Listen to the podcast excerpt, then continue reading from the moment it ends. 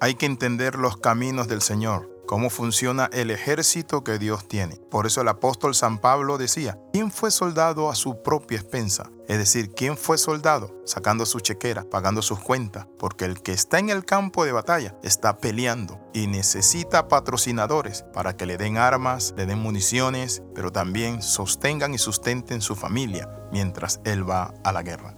Hermano y amigo, yo hoy quiero hablar de este tema importante ¿Cómo podemos nosotros hacer para sacar adelante la obra del Señor, uniéndonos con aquellos que sirven y trabajan en el altar? Bienvenido al devocional titulado Poniendo bozal al buey que trilla. En 1 Timoteo capítulo 5 versículo 18 dice, No pondrás bozal al buey que trilla, y digno es el obrero de su salario. Por eso 1 Timoteo es claro, no pondrás bozal al que trilla. ¿De dónde viene este mandamiento? De Deuteronomio capítulo 25 versículo 4. No pondrás bozal al buey que trilla. En este versículo se está prohibiendo a los labradores, a los agricultores, que no impidan al ganado comer cuando el animal está trabajando y tenga la comida al alcance de su boca. ¿Saben qué sería que nosotros le pusiésemos un bozal? Le quitaríamos ese privilegio. Yo recuerdo cuando era niño y llevaba las carretas porque me ponían a manejar las carretas, mis tíos me daban ese privilegio. ¿Y saben qué veía yo? El buey mientras iba jalando la caña, la leña que llevábamos en el camino, él iba arrancando hierbas, iba caminando y comiendo. Dios quiere un pueblo que entienda la dinámica de su reino, es de apoyar a los obreros de la viña. La Biblia dice que el justo se preocupa por la vida de su bestia, pero los impíos son crueles. Proverbios 12:10. ¿Qué significa esa palabra? Recuerde esto, Dios quiere un pueblo que muestre sentimientos humanitarios, de justicia y generosidad, porque hay miles de obreros que trillan los campos en las ciudades, pueblos, que hacen misiones, van a las cárceles. Ellos necesitan el apoyo.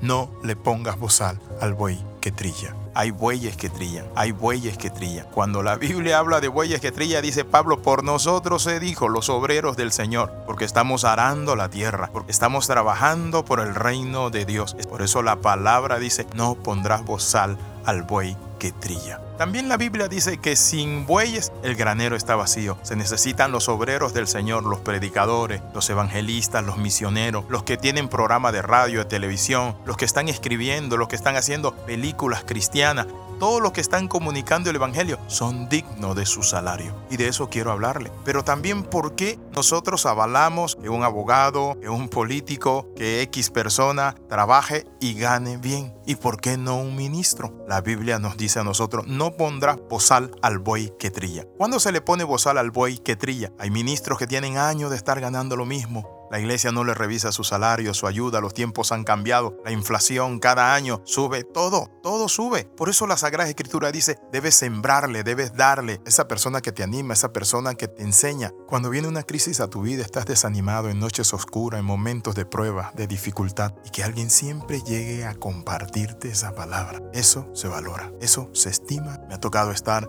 muchas veces en misiones y ver a hombres abnegados viviendo en la montaña y le he preguntado dónde usted vivía y me decían yo antes tenía un trabajo, tenía una fábrica, tenía esto, ahora estoy aquí en las misiones porque Dios me llamó, renuncié a eso y aquí estoy sirviendo al Señor. Pero es allí donde se necesita tener un pueblo sabio, un pueblo que tiene cuidado de los ministros de Dios, de los siervos de Dios, de los santos de Dios, de los servidores. Por eso la palabra dice, cuando usted no contribuye, no diezma, no ofrenda, no da y no patrocina, está poniendo bozal al buey que trilla. Es un mandamiento. No le pongas bozal al buey que trilla, al hombre que te bendice, al hombre que Dios llamó. Eso es un mandamiento de Dios, no es opcional. Tenemos que cuidar de los obreros de la viña.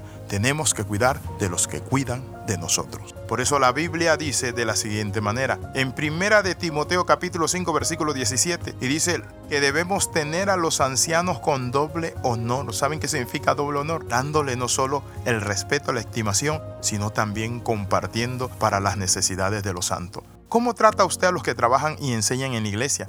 En nuestros días muchas iglesias locales ponen bozal a sus predicadores. No lo tratan como personas dignas de doble honor, como dice 1 Timoteo 5:17. Muchas personas en nuestros días no les muestran aprecio a los que le presiden en el Señor. 1 Tesalonicenses 5:12 que reconozcáis a los que trabajan entre vosotros y os presiden en el Señor y os amonestan. Son aquellas personas que dirigen, que organizan, que administran, pero también aquellas personas que te dan una palabra, te animan, te dan aliento te reprenden y te forman. Este ruego que dice el apóstol Pablo, os ruego, es un ruego, señala la urgencia y necesidad que una iglesia debe tener con los que le presiden en el Señor, los que le dirigen, los que administran, pero no solo ellos, sino también los que os amonestan, que lo tengan en alta estima. ¿Cuántos hermanos aman a los hermanos que le predican? ¿Es usted de los que ama a los siervos que le predican? En cierta ocasión se dice que un pastor estaba orando y un hermano vino a buscarlo y el pastor se levanta y le dice, permítame hermano, déjeme ir a buscar mi caballo. Entonces cuando vio el caballo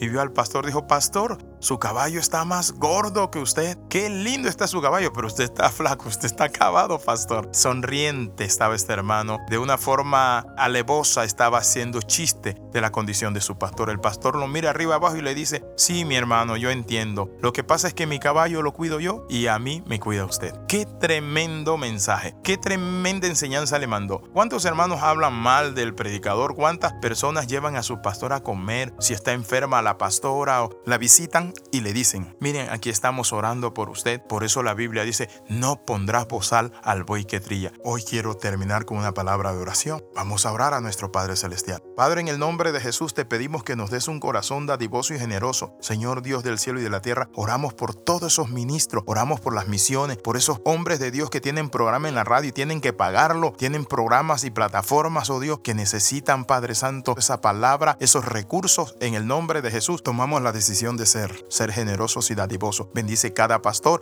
y que cada junta e iglesia revise el salario de su pastor. Y conforme el tiempo pasa, asimismo sean conscientes de que la vida ha cambiado y él necesita aumentos. En el nombre de Jesús te damos gracias, Señor, porque has dicho en tu palabra que el obrero es digno de su salario. Amén y amén. Escriba al más 502 42 45 60 89. Le saluda el capellán internacional Alexi Ramos. Recuerde las 13, comenta, comparte y crece con nosotros.